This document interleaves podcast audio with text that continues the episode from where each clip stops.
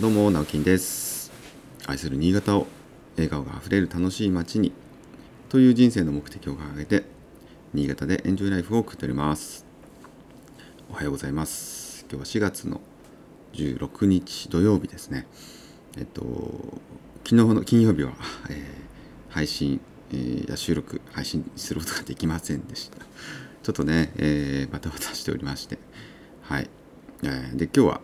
土曜日、えー、月に1回の土曜日出勤の日なので、まあ、本当はね第1土曜日が私の当番なんですけど、えー、ちょっと今月はねあ先月もか第1と第3土曜日交代していただいて、えー、今日私の出番ということでですねえーとまあ、今日も土曜日はね大体多いんですけどあの事務所からお送りしております。なのでちょっと音の環境とか、えー、ちょっと違っているかもしれないです。えー、また、えー、昨日はですね金曜日の夜は、うん、モリスバー、えー、モリスバというお店でですね、えー、大体毎週飲んでますので、えー、ちょっと声の感じももしかしたら枯れている感じが、えー、伝わっているかもしれません。ご容赦ください、えー、朝ね、えー、妻に「えなんかお酒臭いけどお酒飲んだ?」とか言って言われて「いやうん朝は飲まないよね」、夜だよね」って言ってあ、だいぶ残ってんじゃないみたいなこと言われましたけどね。自分じゃ自分じゃ分かんないもんですね。はいえー、ということで、えー、昨日本当はね配信して、まあ、今今日もね配信しようと思ってたんですけどちょっと話したいことがあったので今日はねその話をしたいと思います。あのー、最近ですね、えー、すごく、まあ、古民家いわゆる古民と呼ばれるものの情報が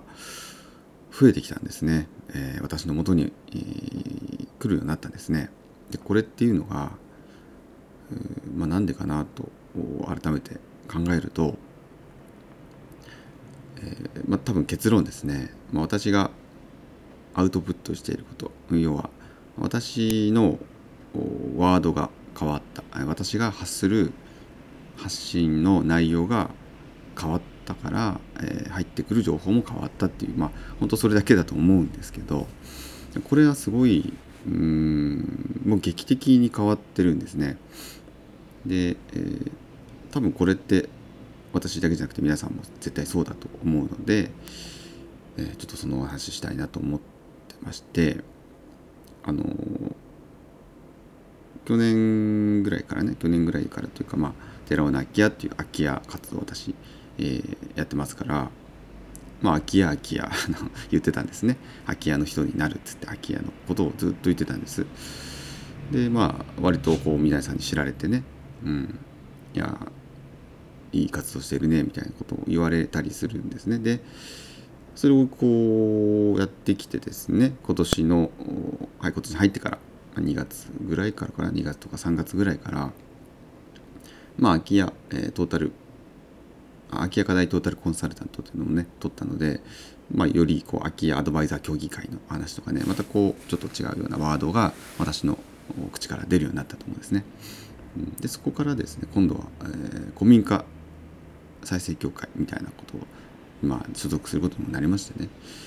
で結果的に私もその古民家に対しての情報を得られてきてるわけですね。でえー、私の、まあ、まあ今日のねこの音声配信もそうです音声音声でも、えー、古民家古民家とまた何かこう Facebook とかね SNS でも古民家の投稿したりとかっていうことを、まあ、してるとですねやっぱりですねその入ってくる情報が変わるんです。であのこれって新しい方に出会ったっていうのももちろんありますよね。その古民家周りのとか古民家撮影協会の方と知り合うとかえー、特にねすぐこの前昨日おとといかなあったのがですね、えー、コミカ再生協会に、まあ、新潟支部の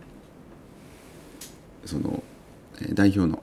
えー、方と、まあ、例えばその Facebook とかねつな、えー、がったんですよ。でその Facebook つながることで、えーまあ、その、まあ、中村さんという方なんですけど中村さんの今度その情報も入ってくるわけですよね。そうなってくると中村さんはやっぱりその古民家再生協会の活動をしてますから、えー、まあどこ古民家行ってきたとかってね写真をアップしたりとか、えー、されてるわけですね。でそこでですねあのまあ中村さんはもう本当にずっとコミュニカ再生協会新潟とか結構ね長くやってるので、えー、まあいろんなねあの相談が来たりするんですけどそれが私にも共有されるわけですね。でやっぱり情報が降りてくるとあの移ってくるという感じにもなりますしこれは、うんとまあ、人脈がねまた広がって、まあ、変わったことで、えー、全然今まで入ってこなかった情報が入ってくるとこれはまあ分かりやすいと思うんですけれども例えばそうじゃなくて新しくね知り合ったわけじゃないんですけど私があのまあ空き家のことはね話をしていたとしても例えばそのまあある方にね去年会って空き家の話をしていて「えー」っていう「空き家空き家の活動やってんだすごいね」で終わってたのがですね古民家っていうワードが私の口から同じ人と話した時に古民家っていうワードが出た時にあのやっぱりその同じ方でも私の発する内容が違うことで向こうのリアクションも変わる変わったんですよね。えなんか古民家とかってあのやってやってるの？みたいなその空き家の時も、まあ、若干は多分引っかかってたと思うんですがよりねその古民家っていう具体的なワードが出た時にいや実はねっていう話になったりとかうんなんかねあのまあ、この前の十日町のその古民家移築移築うんぬんって話もやっぱりそういう私が古民家古民家古民家古民家と、双方でですね話をしたことで、えーまあ、転がり込んできた情報だったりするんですよね。これってすごくあの大事なことだなと思ってですねまあよく言われますけど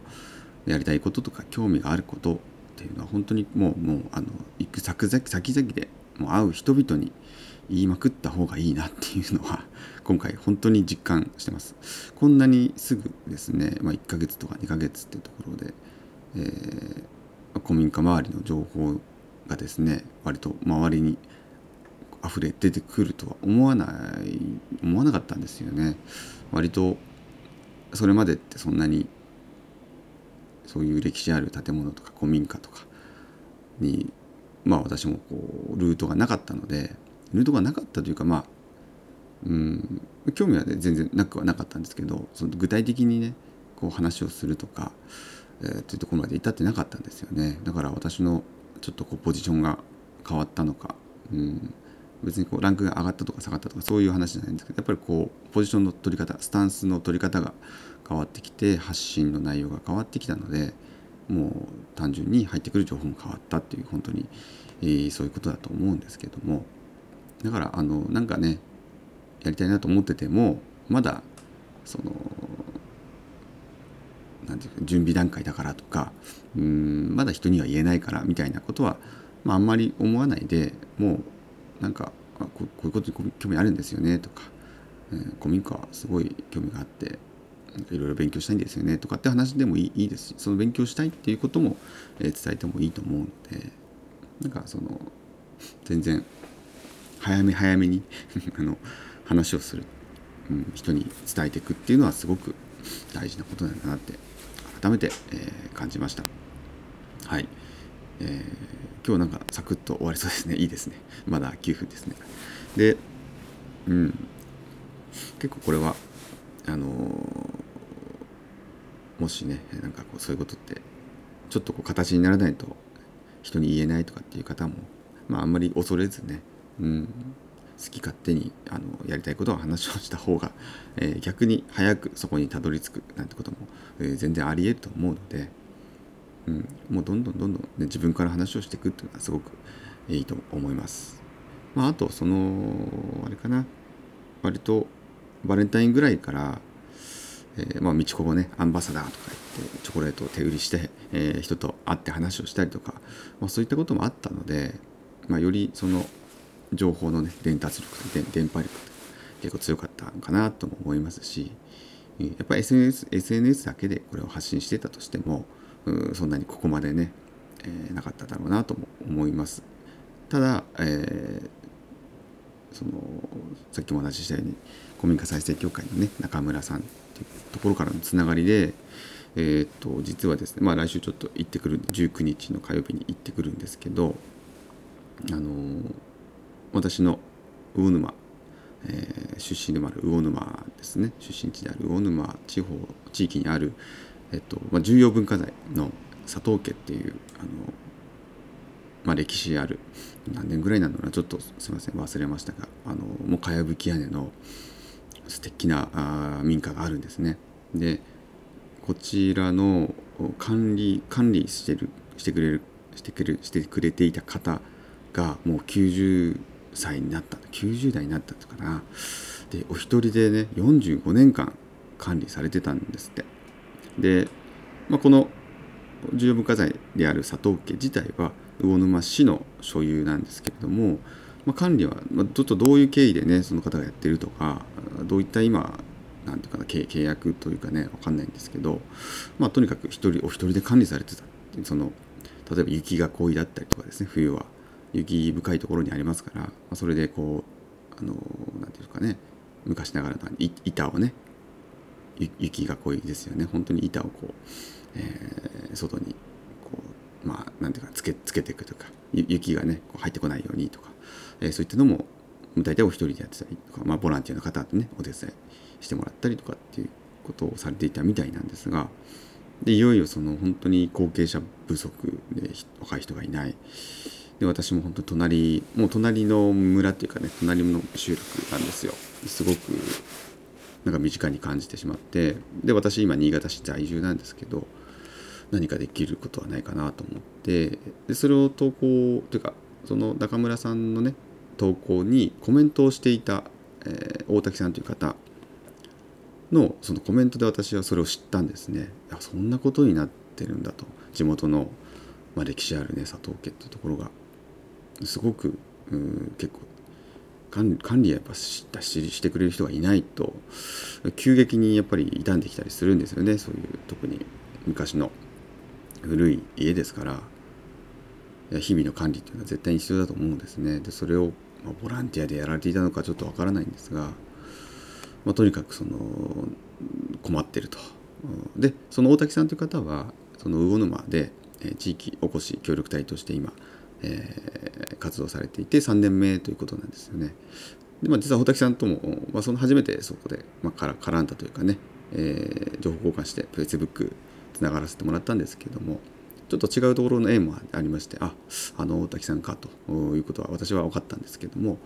ちょっとそんなひょんな縁でですね Facebook の本当に SNS からの縁で、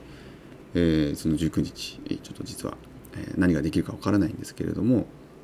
ちょっと燕までね燕市まであのこれまた違う民家を、まあ、視察に行く予定があったのでその後に燕から魚沼まで足を伸ばして、えー、ちょっと視察に伺うことになりました。でこれ自体はあの民家再生協会が何かするとかそういう感じではもしかしたらないのかもしれないです。あの重要文化財ってすごく取り扱いが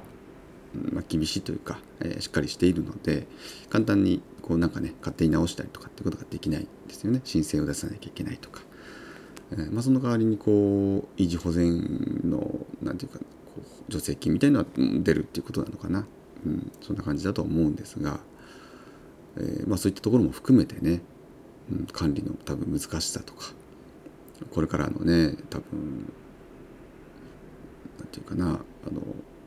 先行きっていうところがすごく不安だと思うんですね。で私とですねあともうもう一方もともと同行で、えー、行ってくださる方がいたのであのたびたび出ますけどねあの私の近くに、えー、います。一番その歴史的建造物に、えー、精通しているアトリエ園という設計事務所をやられている清水さんという方ですね。もう私の大先生です。はい。もうこの歴史的建造物の本当に師匠です。まあ、この清水さんと清水師匠と一緒にですね、えー、燕市のその民家にまず伺ってその後魚沼市ま魚沼市の佐藤家まで足を伸ばしてお話をちょっと聞いてこようかなと。で私は多分何もできないんですが、えー、清水先生なら何かいい案が、ね、あるんじゃないかとか、まあ、私もね話お話を聞いてみないと何ができるかわからないので、えー、ちょっとね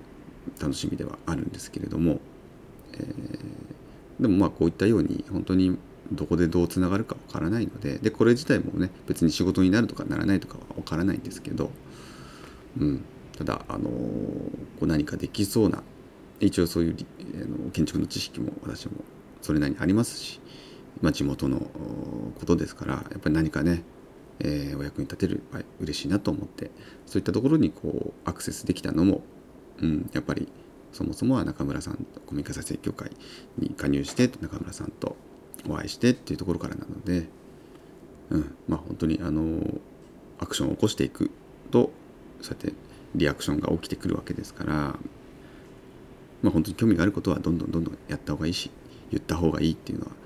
えー、今日の結論です。すいません。結局長くなりましたね。まあいっか。土曜日ですからね。たまにはいいか。ということで、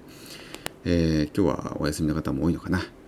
私は一日今日仕事。今日なんかね何気に忙しいんですよね。土曜日って割とのんびりできたんですけど今日は、えー、ガツガツちょっとアポイントメントが入っていますので、え、行ってまいります。ということで皆様良い、週末をお過ごしください。